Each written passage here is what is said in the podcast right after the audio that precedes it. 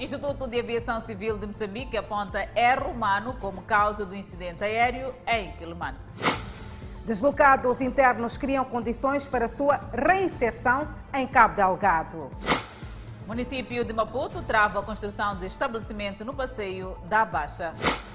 Presidente da República empossa José Guerra para membro do Conselho Superior da Comunicação Social.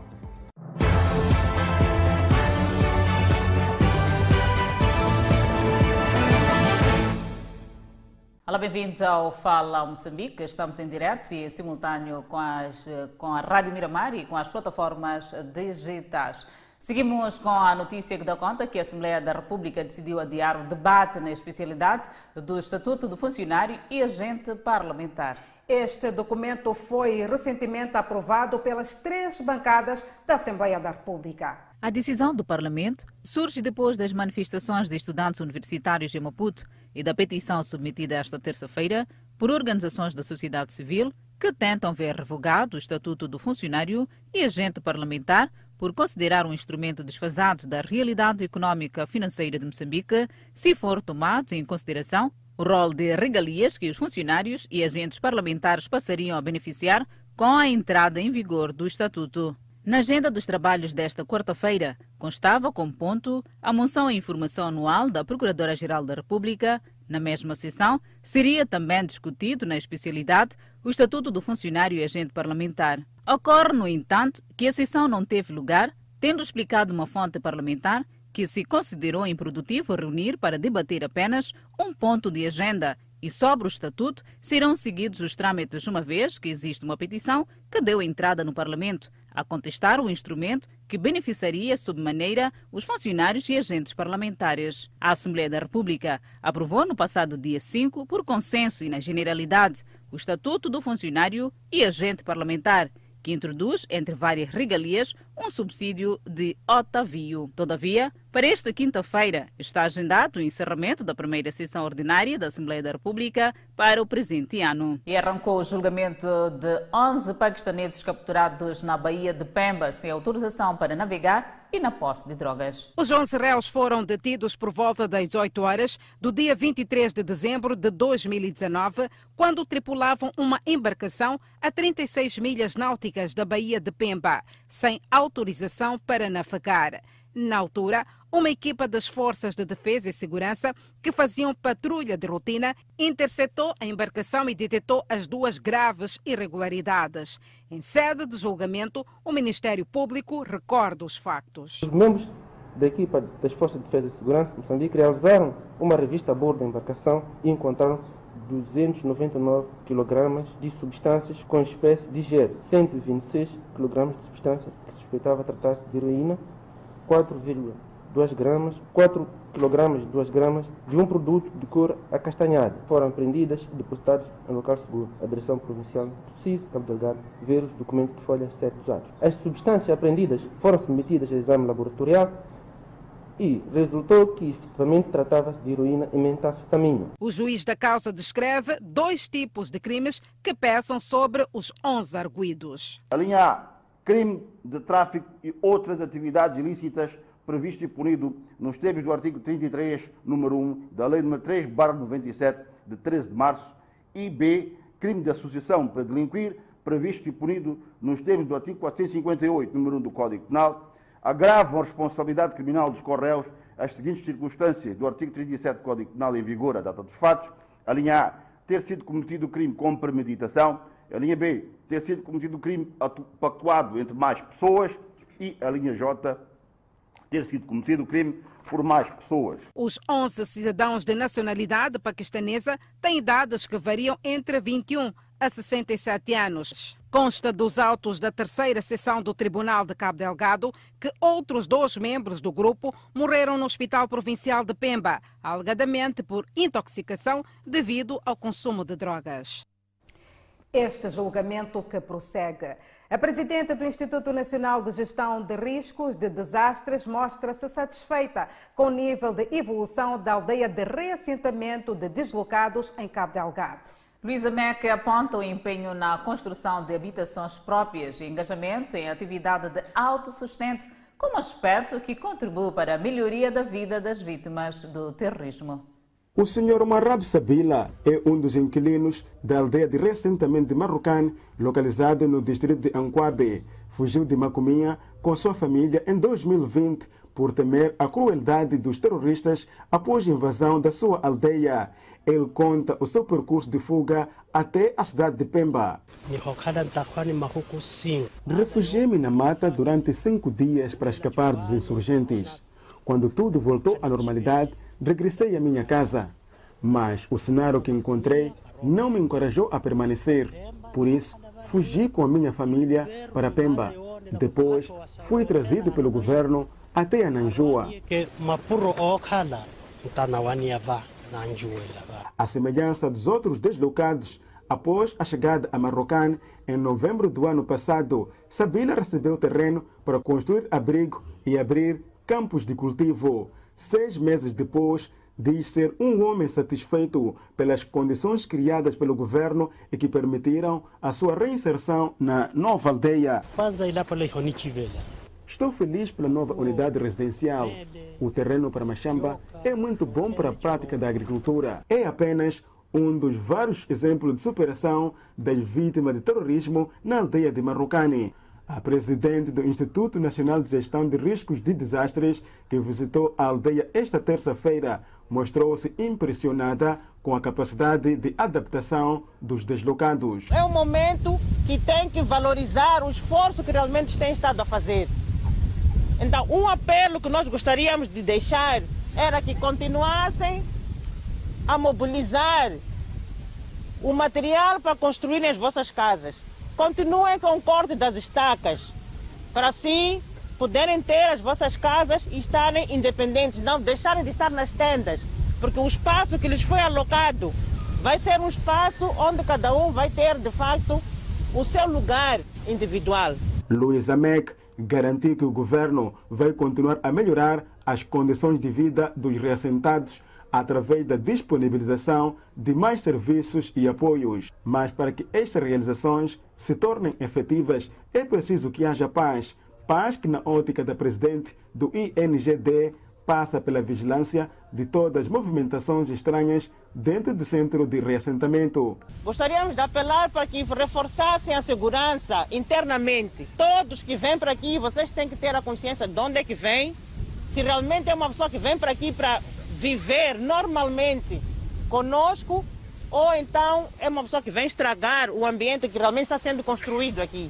Temos que estar muito vigilantes. A Autoridade de Aviação Civil aponta erro humano como a causa provável do incidente aéreo no aeroporto de Quelimane. O relatório indica que não foram consideradas as políticas de pista curta molhada com 1.800 metros para o tipo de avião. Já são conhecidas as causas do incidente aéreo sem danos humanos ocorrido no aeroporto de Clemana. Era humano, aliado ao mau tempo, pista molhada e reduzida. A causa mais provável deste incidente foi o erro humano, associado à pista molhada de 1800 metros, quer dizer que a pista é curta, que é curta e crítica para o Boeing 737, modelo 737, tipo 737, modelo 700, NG nova geração, no aeroporto de Climane. Outro sim, o relatório indica não terem sido aplicadas as políticas de aterragem deste tipo de aeronave em pistas curtas e molhadas. O facto do copiloto ter muito pouca experiência de voo, em geral, tinha apenas neste tipo de avião 100 e 156 horas, era ainda muito jovem eh, e que, na, no nosso parecer, é que é pouco experiente em geral, na aeronave tipo em particular, que se revelou a sua falta de assistência durante o assessment das condições da pista de aterragem do aeroporto de Climar. Uma das recomendações que constam no relatório para a operadora é que deve ser feita uma análise exaustiva da utilização deste tipo de aeronaves para pistas reduzidas, como é o caso de Pemba, Nampula e Climane. O operador deve verificar, efetuar um risco assessment para a operação do, das aeronaves BC-37700 nas pistas curtas PCN quer dizer a resistência da pista, que é o Pavement Control Number, que seja abaixo de Aircraft Control Number. Quer dizer, evitar aterrar em pistas onde o avião é mais pesado que a resistência do, do chão. O pessoal técnico deve ser submetido a exames médicos para a reemissão de, de um certificado médico de classe 1. Entretanto, as linhas aéreas de Moçambique avançam que, desde o incidente, têm vindo a implementar medidas preventivas e agora, com a divulgação do relatório, tomarão providências no sentido de agir em conformidade com as recomendações feitas pelo IACM, mantendo sempre presente a observância dos padrões de certificação nacional e internacional nas suas operações de voos.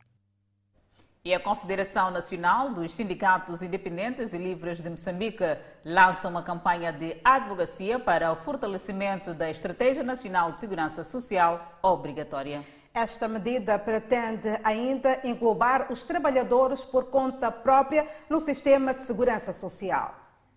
O comércio informal tem cada vez mais espaço no país e, com isto, mostra-se necessário que estes façam parte do sistema de segurança social.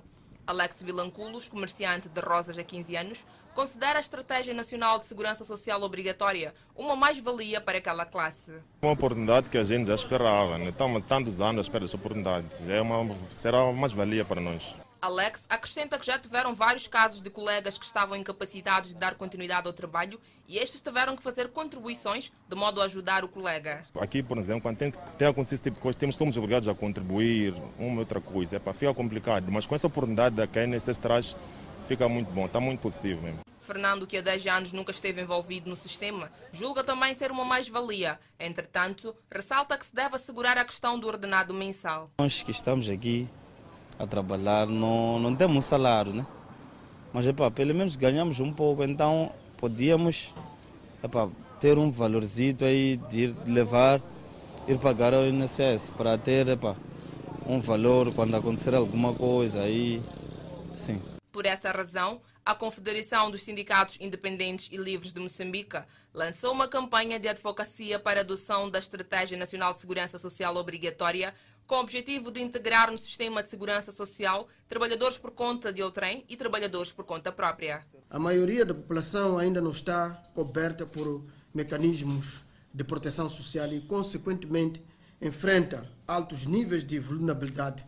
O governo tem reconhecido em vários documentos elaborados ou produzidos estratégicos que a extensão da proteção social é necessária a fim de aliviar a pobreza, promover uma sociedade inclusiva, onde o desenvolvimento beneficia as populações e contribui para o desenvolvimento social e econômico, rumo ao progresso e criação do bem-estar social. A Conselho considera que existem avanços na proteção da população economicamente ativa por parte do INSS. Entretanto, considera ainda as taxas longe do ideal. Entretanto, segundo o secretário-geral da Consilmo, o diploma aprovado para os trabalhadores por conta de outrem e por conta própria são idênticos, o que dificulta a aplicação. Normalmente não tem uma identidade, uma entidade, desculpe, patronal. B. Os rendimentos oferidos não são certos e regulares.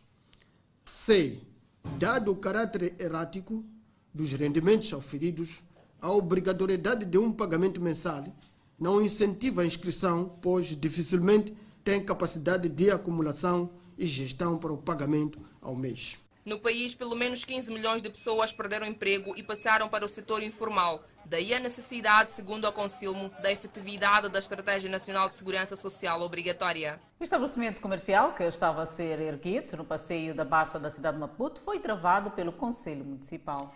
Certo, Adelaide, e esta situação além dos moradores da zona, está a inquietar os munícipes que estão cansados de partilhar passeios com os vendedores. Estabelecimentos comerciais em locais impróprios, uma guerra ainda a ser travada na cidade de Maputo. Esta imagem que tivemos acesso mostra uma infraestrutura a ser erguida no passeio próximo ao campo do Ferroviário da Baixa depois de uma campanha com sucesso levada a cabo para a remoção de barracas e quiosques construídas nos passeios da cidade de Maputo, inclusive nas proximidades deste local. A ousadia desta ação mostra inclusive uma árvore plantada pelo Conselho Municipal podada inclusa dentro da infraestrutura. Aquilo parecia um mini restaurante. Né? É, é exatamente isso. Praticamente aquilo estava, estava, estava no passeio. Entretanto, na manhã desta quarta-feira, o Conselho Municipal de Maputo teria travado esta construção e procedido à remoção da infraestrutura metálica. Nossa reportagem ficou a saber que o local serviria de quiosque. Uma situação que inquieta os munícipes. De fato, continua ainda existindo alguns locais ao longo da cidade em que para caminhar é bastante difícil, de fato. Então, eu queria encorajar o Conselho Municipal para que continue com este trabalho que é louvável. É uma circulação que estava à beira de ser condicionada com a construção de uma infraestrutura que estava a ser erguida precisamente neste passeio aqui próximo ao campo do ferroviário de Maputo. Entretanto, a ação foi travada eh, pelo Conselho Municipal de Maputo e hoje os munícipes podem voltar a circular neste local. Simplesmente dizer que o Conselho Municipal tomou uma atitude correta, porque este local aqui não é apropriado para isto. O passeio é para as pessoas. O passeio é para as pessoas, então é sempre bom que os quiosques estejam no seu lugar, o, o local dos peões também esteja no seu lugar, o lugar dos carros também esteja disponível para, para as pessoas. Então, eu acho uma atitude positiva que o Conselho Municipal teria tomado em impedir que, que se erguessem quiosques neste local. Tanto é que já em algum momento, parece que neste local já houveram quiosques, já foram retirados. Os municípios pedem a idilidade de ações mais enérgicas para travar essas irregularidades. É de louvar e parabéns ao município, que continua a fazer em outros, em outros bairros, não só seja aqui na cidade, porque nas zonas recônditas, nos bairros também está a existir o comércio nos passeios.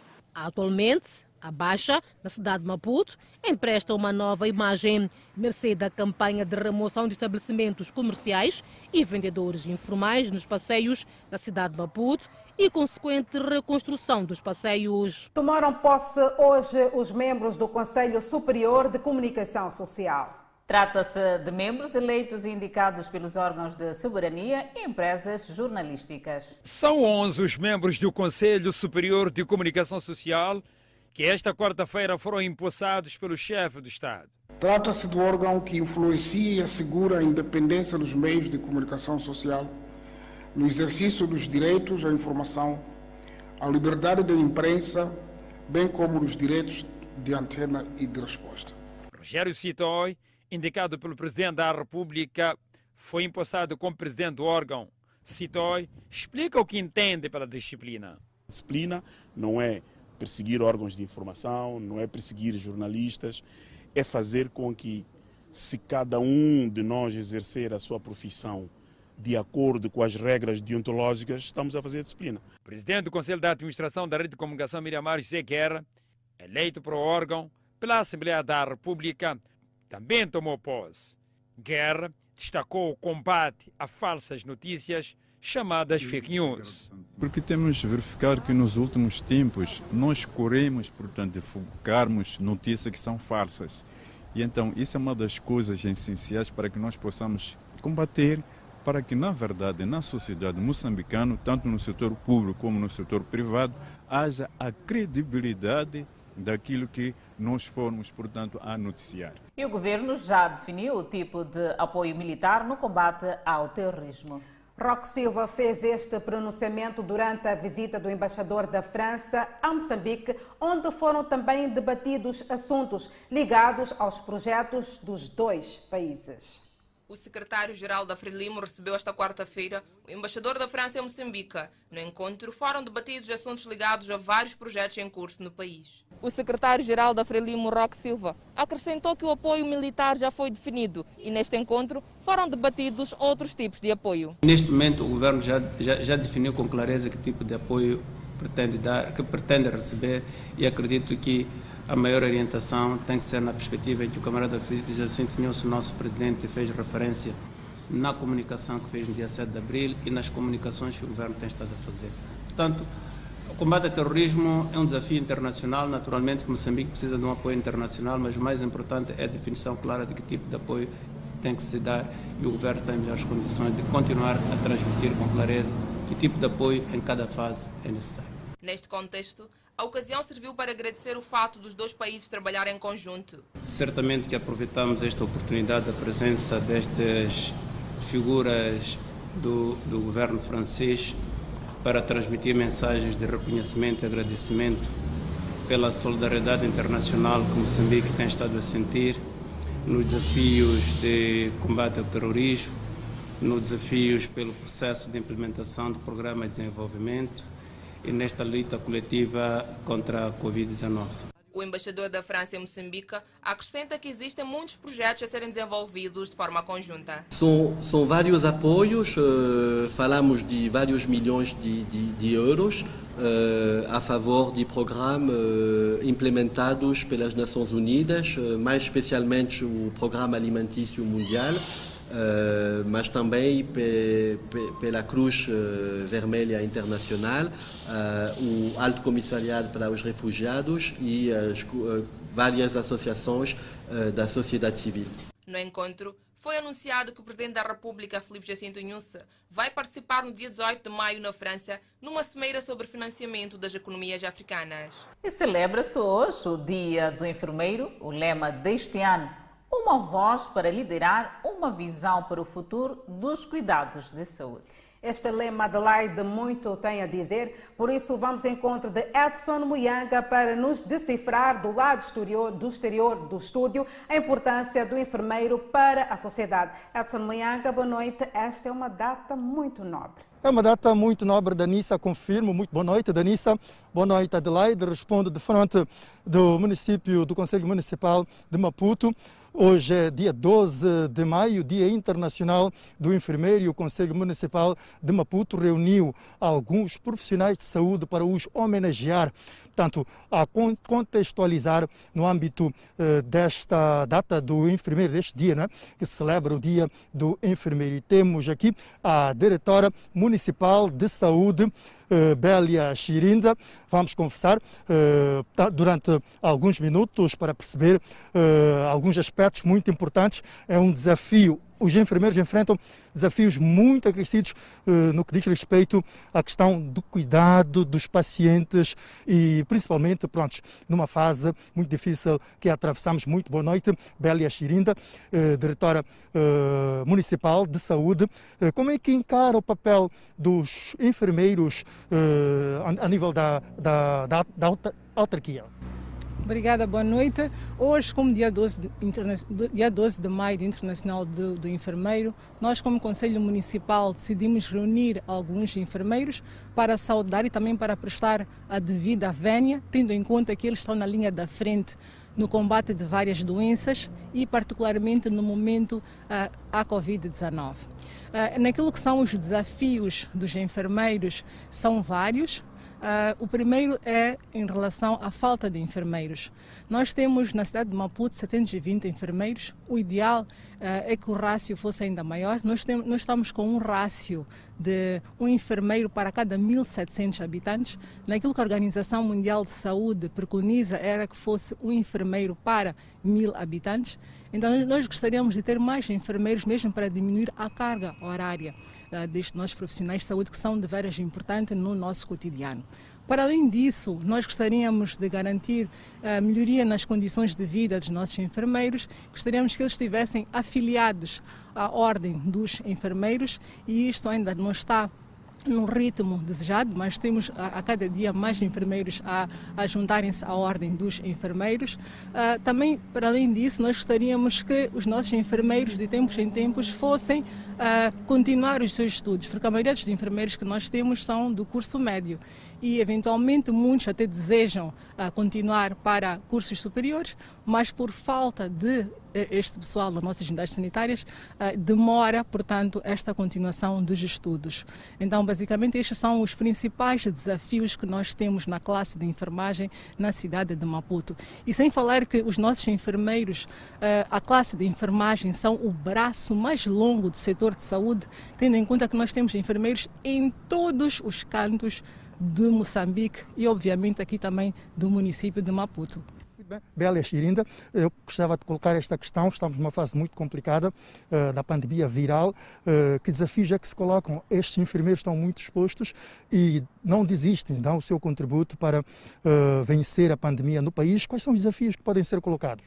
Estão sim na linha da frente na luta contra a Covid-19. É por isso que o, o, o, governo de Moçambique envia esforços para garantir uh, o equipamento de proteção individual naquilo que são as práticas diárias, uh, no, na, na, recepção do paciente, no diagnóstico, no tratamento uh, dos nossos pacientes. Nós temos que garantir o equipamento de proteção individual e nós temos estado a fazê-lo, porque sabemos que eles são a peça-chave para, portanto, a recuperação dos nossos doentes. A reclamação dos utentes, dos pacientes, em relação a muita demora no atendimento, pode estar relacionada com a questão do número de enfermeiros eh, ser reduzido. Exatamente. Como eu tinha explicado, nosso rácio enfermeiro por habitante é reduzido. Então, se nós tivéssemos mais enfermeiros, iríamos reduzir a sobrecarga de trabalho, iríamos garantir também que o nosso eh, enfermeiro passasse mais tempo com os nossos utentes. Muito obrigada. Ah, estivemos aqui com algumas considerações ouvidas por parte de Bélia Chirinda, ah, a diretora municipal de saúde, num dia 12 de maio, Dia Internacional do Enfermeiro. Muitos desafios são colocados em termos de reflexão. Há muito que se fazer para a valorização destes profissionais de saúde que estão até na linha da frente no combate à Covid-19 no país, querem o melhoramento das condições no país onde o número de médicos ainda é um desafio a alcançar a satisfação. Portanto, Adelaide e Danissa, é o que me oferece a dizer, daqui de frente mesmo, eh, de frente, melhor dizendo, do município de Maputo. E reconhecemos, muito obrigada a Edson Muyanga por nos falar do papel do enfermeiro e seus desafios. Por isso, reconhecemos de facto que eles cuidam da nossa saúde. E bem haja a todos os enfermeiros, vocês são muito importantes para nós. Deste lado, a nossa missão é os acarinhar ainda mais. Vamos dando continuidade a outras notas informativas. Quatro distritos da província de Nampula terão no prazo de um ano que erguer tribunais distritais construídos de raiz. A iniciativa enquadra-se no programa presidencial Um Distrito, um edifício condigno para o Tribunal cujo lançamento foi feito recentemente pelo chefe de Estado. Os edifícios já serem erguidos em quatro distritos da província de Nampula, nomeadamente Lardi, Mojinqual, Nacaró e Mussuril, estão projetados para oferecer vários serviços. As infraestruturas terão espaços para albergar magistrados da administração da justiça, advogados, agentes e outros funcionários, incluindo espaços para os utentes. O lançamento da primeira pedra para a construção dos edifícios dos tribunais foi feito esta quarta-feira na vila sede do Distrito de Mussuril pelo secretário de Estado Mete Gondola. O edifício em si não significa justiça, mas que o mesmo trará a devida dignidade, a qual vós tendes a responsabilidade de dignificar o gesto que a nossa população, o gesto que o nosso Estado oferece a vós, os nossos dignos gestores e militantes da primeira linha na busca da justiça. Orçada em perto de 55 milhões de meticais, a infraestrutura a ser construída em Mussuril, a semelhança de outros pontos da província, contempla além de casas para magistrados, sala de audiências e deliberações, duas secções, procuradoria, salas da polícia e advogados, celas e outros compartimentos. Atualmente, o Tribunal Judicial do Distrito de Mussuril funciona nesta casa, localizada aqui no bairro de Namiripe, de apenas três compartimentos. É uma casa que antes era apenas destinada aos régulos deste distrito. Foi da oficina da administração que os funcionários do Tribunal Distrital chegaram à casa do líder no ano de 2014. Em 2012, a quando a visita do Presidente da República a este distrito, este líder lembra que foi um dos voluntários que, na ocasião e durante a sua intervenção, pediu, além de construção de um centro de saúde, via de acesso, uma viatura para o Comando Distrital, a construção de um Tribunal Distrital.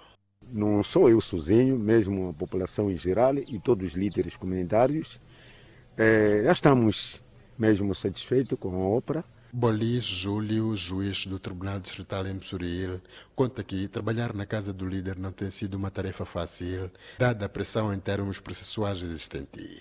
Em média anual, o tribunal chega a tramitar perto de 100 processos, embora com inúmeras dificuldades para aceder aos postos administrativos por causa da falta de meios de transporte. Se já naquela pequena casa ultimamente tínhamos muita procura, não imagino então depois desta imponente infraestrutura estar implantada. O tribunal com piso único, de tipologia 1 a ser erguido em Mossoril e outros distritos do país, consta da lista dos outros tantos de tipologia 2 com um piso, cujo plano é de serem construídos em cidades como Nacala e Angoshi, e de tipologia 3 que contempla redes do chão e dois pisos a serem construídos nas capitais provinciais. Espreitamos a página internacional, onde a escalada da violência amplia o raio de destruição. Vídeo divulgado por militares de Israel mostra vários mísseis disparados por sistemas de defesa anti-foguete na faixa de Gaza. Os foguetes saíram de Gaza e Israel por sua vez, bombardearam o território com ataques aéreos. Os governantes do Hamas de Gaza e outros grupos militantes dispararam centenas de foguetes, que às vezes subjugaram as defesas de mísseis de Israel e fizeram com que sirenes de ataque aéreo e explosões escoassem por Tel Aviv, a maior área metropolitana de Israel e outras cidades. Cinco pessoas, incluindo três mulheres e uma criança, foram mortos por foguetes na terça e na manhã desta quarta-feira e dezenas de pessoas ficaram feridas. Ataques aéreos de Israel destruíram torres de apartamentos de vários andares na faixa de Gaza, onde 2 milhões de palestinos vivem sob um bloqueio israelita-egípcio desde que o Hamas assumiu o poder em 2007. O número de mortos em Gaza aumentou para 35 palestinos, incluindo 12 crianças e 3 mulheres, de acordo com o Ministério da Saúde. Cerca de 233 pessoas ficaram feridas. O surto de violência mais grave desde 2014 assumiu muitas características desse conflito devastador de 50 dias, sem fim do jogo à vista. Uma mulher é acusada de assassinar o marido na beira. Reabilitação de estradas já é uma realidade na província de Manica. Estas notas informativas é para conferir logo a seguir o intervalo. Nós voltamos dentro de instantes. Até já. De volta com Fala Moçambique para falarmos da melhoria das vias de acesso. Está a um ritmo satisfatório o trabalho de melhoramento da rua 20.051 no bairro 1, na cidade de Chimoio. O trabalho está executado em 30%. É o lote 2 de reabilitação de via de acesso na autarquia de Chimoio, numa fase bastante acelerada. O trabalho em curso de pavimentação e melhoria de drenagens na rua 20.051, no bairro 1, agrada os munícipes. Cá, uma maravilha. Uma maravilha. Yeah. Uh, está a gostar de passar neste local? Estou, claro. Esta semana foi realizado o trabalho de colocação de pavês na metade do troço. É uma via bastante movimentada que obrigou aos trabalhos noturnos e espera-se que dentro de três meses o trabalho seja concluído. Estamos com contrato de três meses.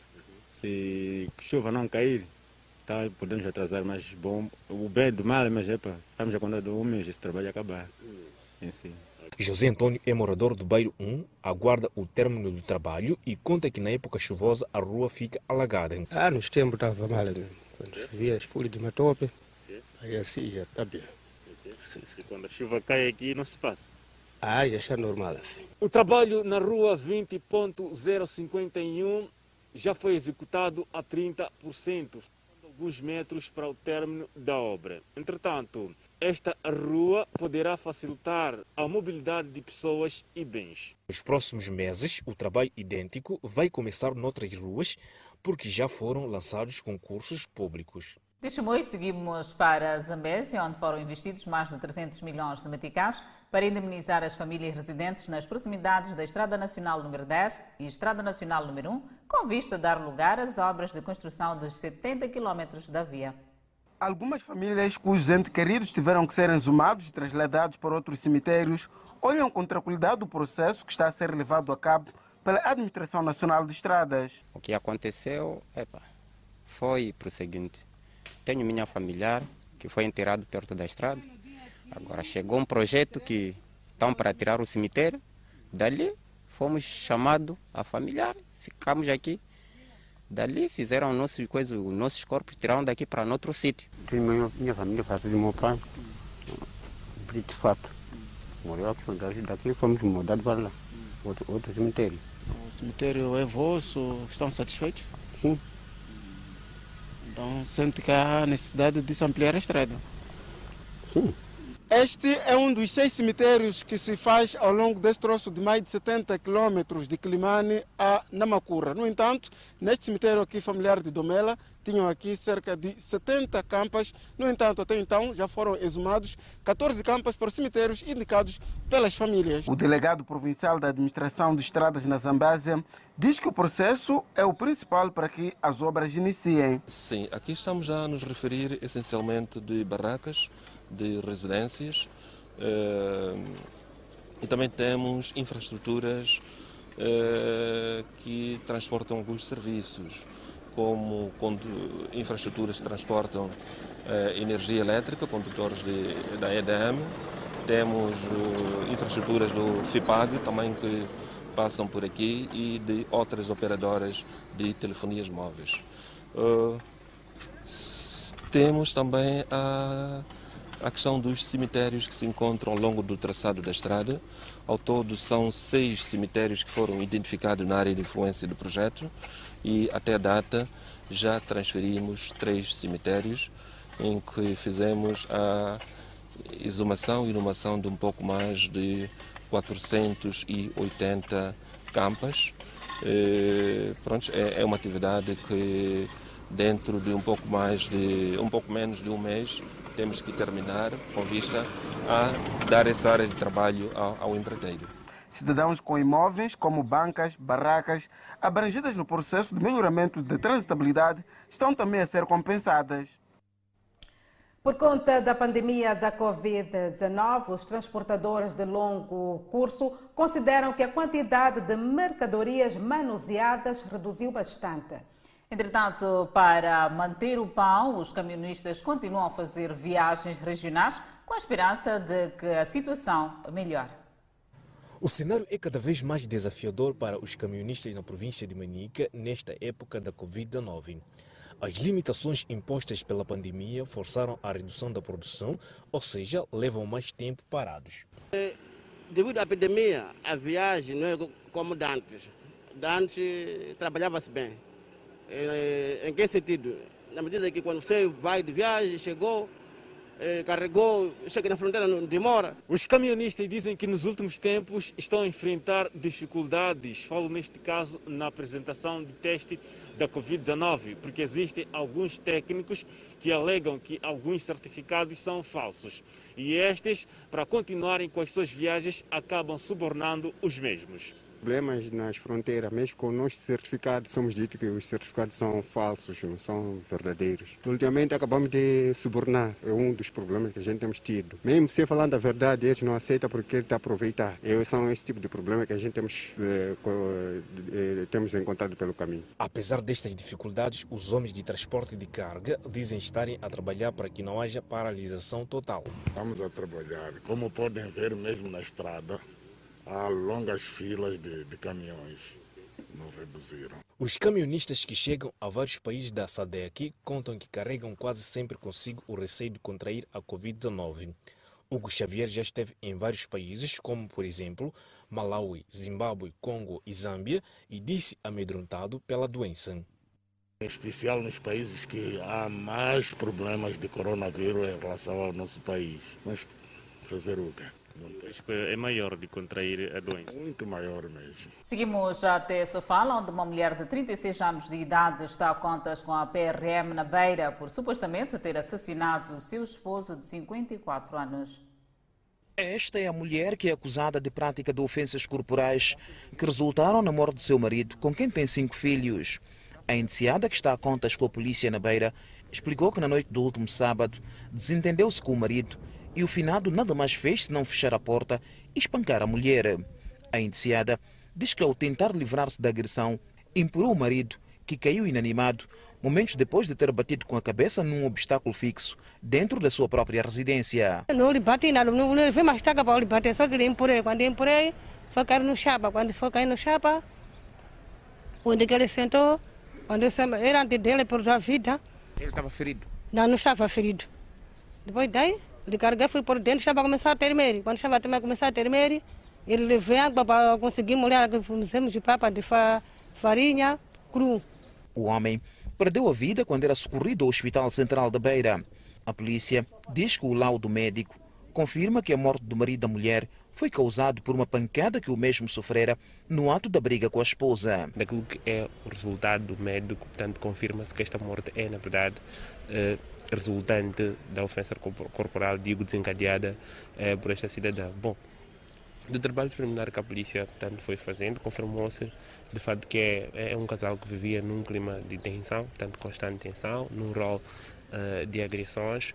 A mulher que é acusada de prática de ofensas corporais que resultaram na morte de seu marido compareceu hoje ao juiz de instrução para efeitos da legalização da sua prisão. A mulher chegou a afirmar que vivia em constantes situações de brigas com seu marido. Do mundo, nessa as crianças viviam em briga. Eu saía de viver, ia dormir maquinino, às vezes vinha, dormia nos TPP, às vezes pedia as pessoas, qualquer pessoa, quando eu vejo pessoa, pedia assim de dormir.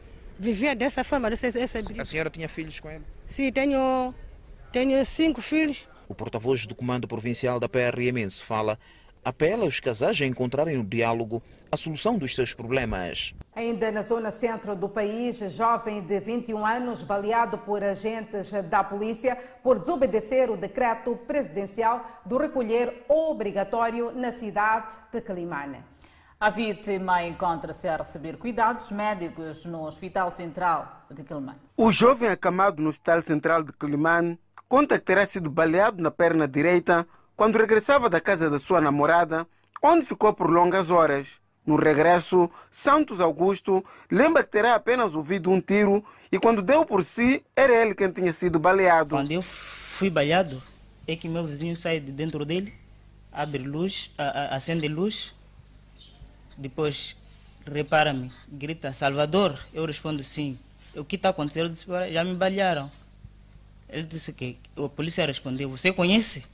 Ele disse, ah, sim, sim, na casa dele é ali. Esse é nosso vizinho, vive aqui perto de, dessa casa. Quando eles falaram, tá bom, nós vamos tentar o quê? Fazer, ligar para quem? Para a ambulância para vir fazer o quê? Vir levar esse para o hospital.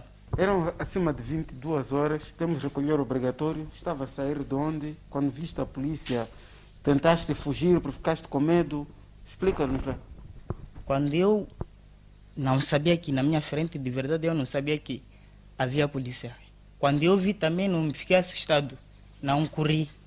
E porque eu não sabia que onde eu vou encontrar a pessoa nem polícia, porque eu estava andando como estou no bairro, porque já tinha saído da estrada principal. O porta-voz do Hospital Central de Climane avança que o cidadão terá dado entrada num estado delicado e que neste momento está a responder aos cuidados médicos e já se encontra fora de perigo. O cidadão chegou num estado grave, foi vítima de um baleamento do terço médio distal do fêmur direito eh, durante a calada da noite, uma hora depois eh, do, recolher obrigatório. Portanto, atualmente o paciente está estável e está com uma tração esquelética no sentido de reduzir a fratura e está no estado moderado. O cidadão que recebe cuidados médicos aqui no Hospital Central de Climane diz não ser nenhum miliante, apenas estava a sair da casa da sua namorada e pretendia ir para a sua residência e assume ter sido acima das 22 horas, a hora que já não é permitida, tendo em conta o recolher obrigatório. Contactada a polícia, avançou sem gravar entrevista, que vai ainda pronunciar-se sobre as causas que teriam originado o baleamento cidadão no bairro Micajune, na cidade de Climane. O índice de criminalidade, incluindo ataques da junta militar, reduziram na província de Sofala. Sem avançar números, o comandante da PRM em Sofala precisou que a corporação tem estado a adaptar-se à dinâmica exercida pelos malfeitores e, em função disso, desenhar estratégias para conter a onda de criminalidade na província. O nível de operatividade que temos, temos encontrado demonstra uma redução eh, tangencial da, da, criminalidade, ainda que alguma algum, alguns desafios eh, tenhamos que enfrentar. Como já disse, fiz referência, por exemplo, à questão da subtração de veículos, a questão da droga e outra, alguma, e outra criminalidade violenta, nomeadamente algumas armas de fogo são usadas para o cometimento de, de, de alguns crimes, mas de uma forma geral podemos dizer que a situação tem tendência a melhorar. Em relação às incursões da junta militar, Joaquim Siv explicou que depois dos dois ataques armados ocorridos em janeiro, a província tem registrado de lá para cá um ambiente relativamente calmo e a circulação de pessoas e bens tem fluído com normalidade. As nossas forças de defesa e segurança têm estado no terreno, mesmo para garantir que a fluidez de pessoas e bens possa, possa acontecer que nada condicione essa sua mobilidade. Esse é o nosso grande desafio. Vamos estar lá e vamos estar lá por todo, por, por todo o tempo que a situação se mostrar é, é, relevante para a nossa presença, nós vamos estar lá. Roubo de viaturas que tem ocorrido com alguma frequência nos últimos tempos na capital provincial de Sofala tem preocupado a corporação.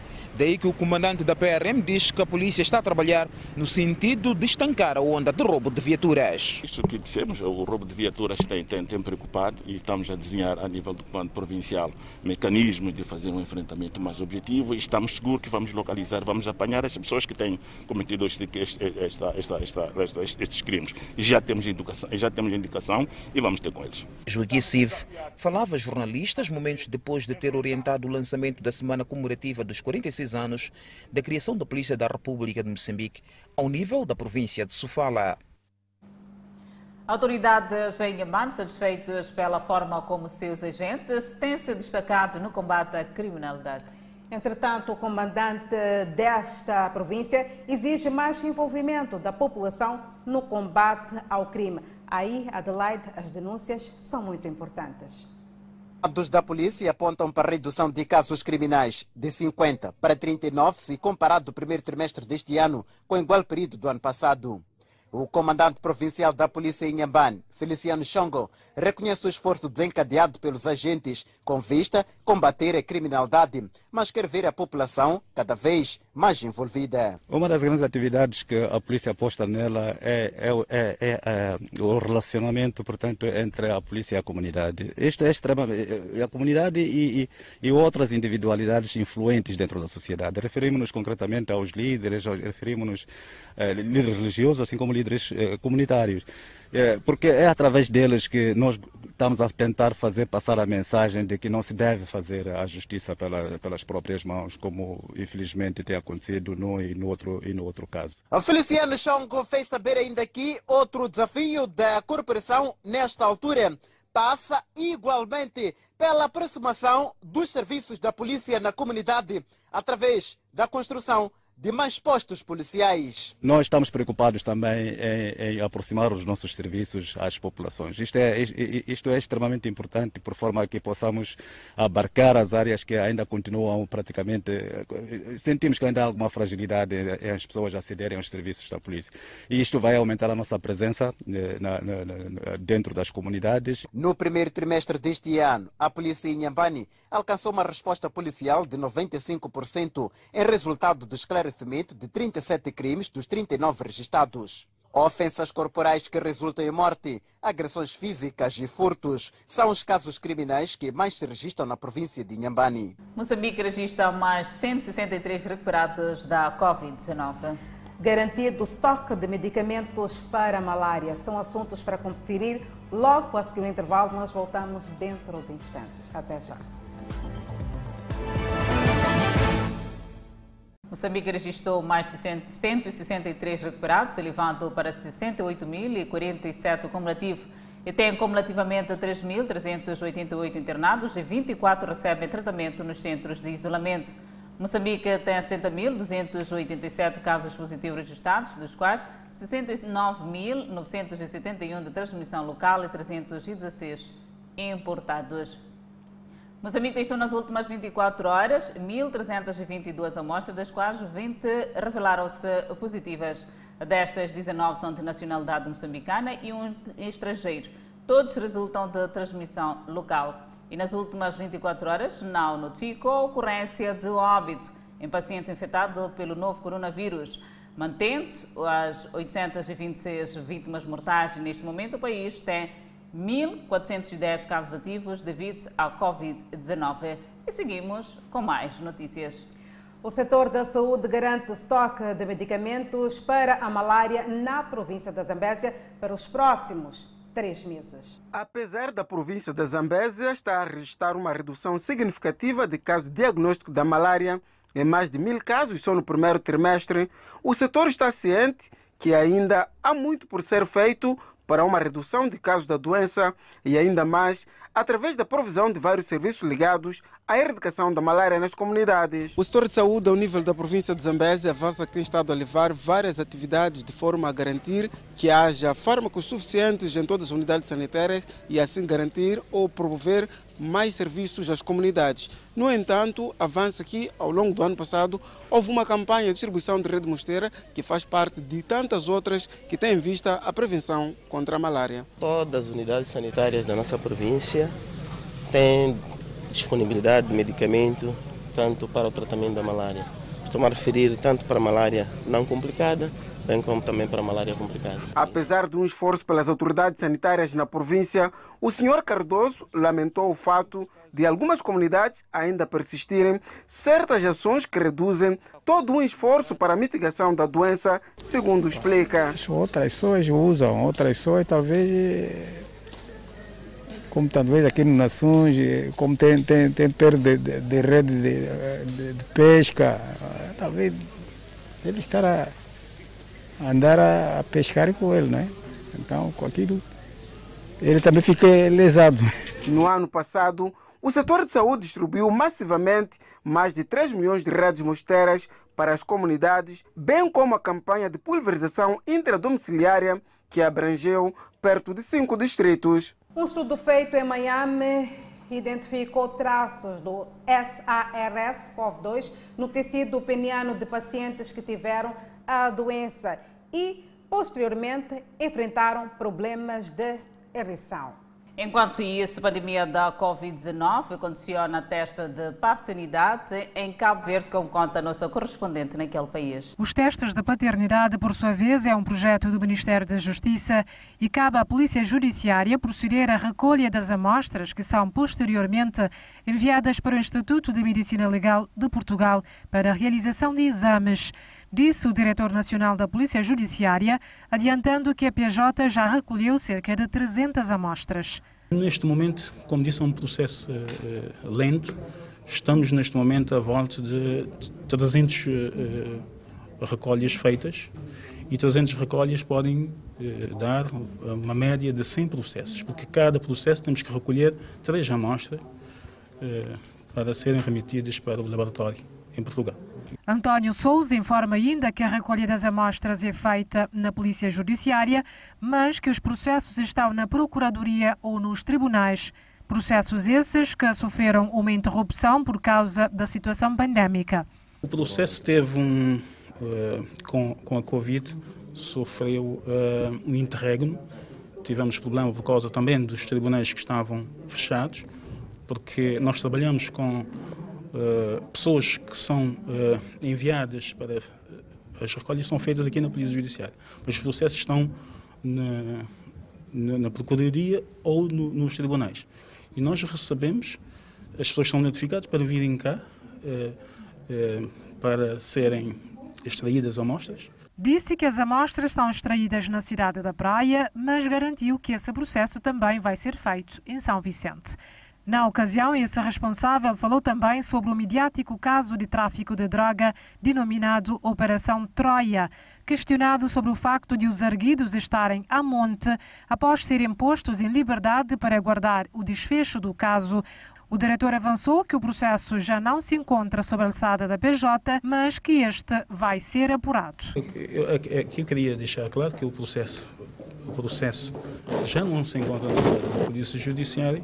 Efetivamente, essa notícia, havendo essa notícia, a Polícia Judiciária eh, terá que, efetivamente, eh, saber se é verdadeiro ou não e, efetivamente, havendo notícias de que se trata de um crime, é, remetida ao Ministério Público para efeitos de análise e eventual procedimento disciplinar, ou procedimento criminal. De referir que os arguidos são acusados de crimes de tráfico de drogas, lavagem de capitais e associação criminosa. E para o próximo bloco, o ataque cibernético condiciona abastecimento de combustível nos Estados Unidos da América. José Carlos Fonseca visita em julho a Guiné Equatorial. São assuntos para conferir logo a seguir intervalo. Nós voltamos dentro de instantes. Até já.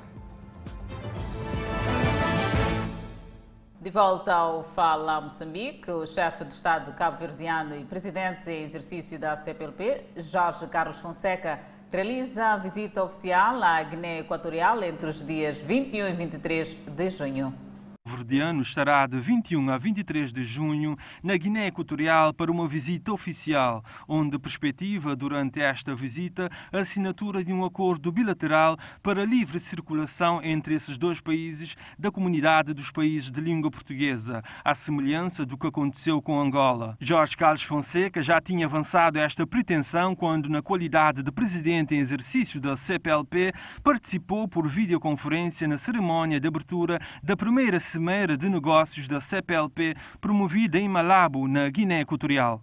Para além do acordo de mobilidade da CPLP, provavelmente, quando eu fizer a visita de Estado à Guiné Equatorial, eh, provavelmente poderá haver assinatura de um acordo de vistos entre bilateral entre Cabo Verde e a Guiné Equatorial. É uma possibilidade de vistos mesmo em passaportes ordinários transporte comum. É uma possibilidade de, que pode ser concretizada uh, quando, quando eu for fazer a visita oficial e de Estado à Guiné Equatorial.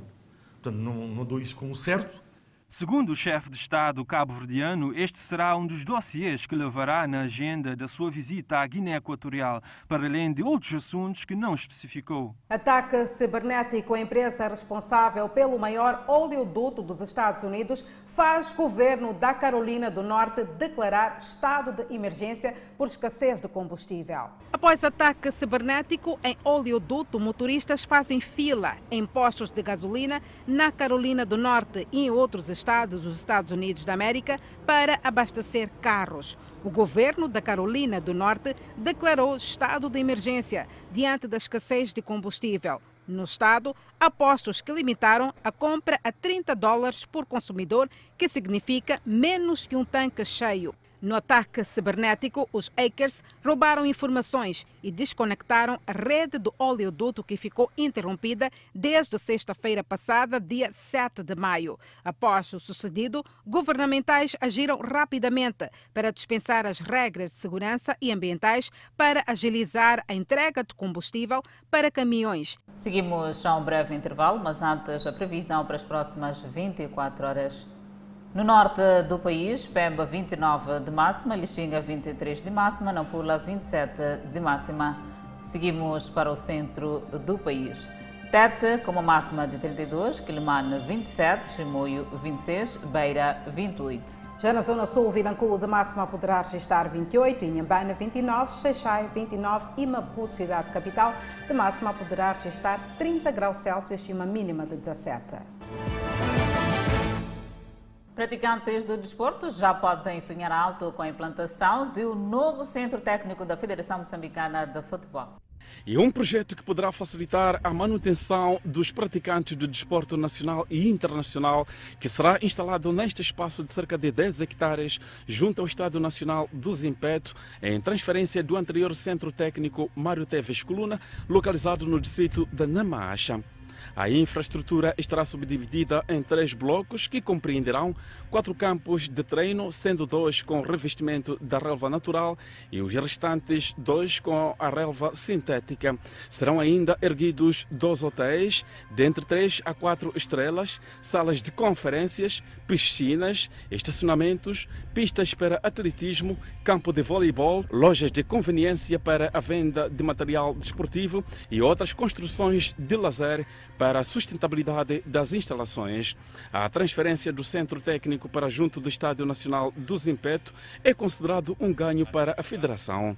Estamos convictos que esta obra trará grandes ganhos para o país, não só do ponto de vista técnico, mas sobretudo a nível de visibilidade do país e da própria Federação Moçambicana de Futebol, no contexto do seu relançamento do futebol regional, continental e, quiçá, mundial. O secretário de Estado do Desporto, quem testemunhou a entrega oficial do espaço entre o Fundo da Promoção Desportiva e a Federação, vincou a necessidade de resgatar os princípios para solidificar as bases que permitem colher resultados tangíveis de talentos nacionais. Reabilitação, modernização e desta nova visão que nós pretendemos que se estabeleça para o, o desporto nacional.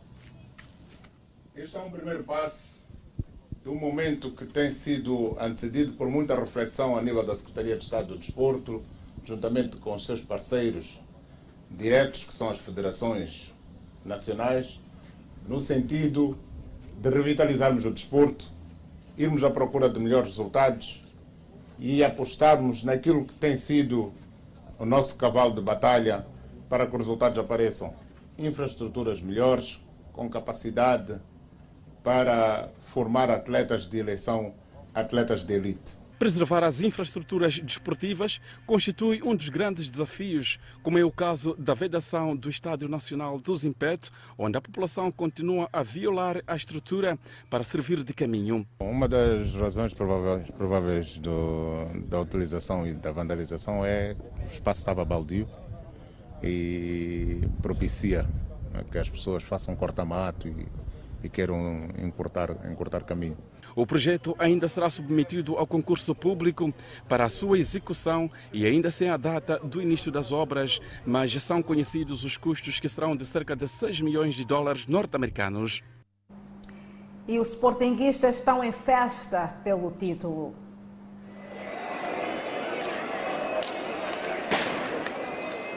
Foi uma festa que ficou marcada por alguns momentos de violência entre as forças de segurança e os adeptos leoninos.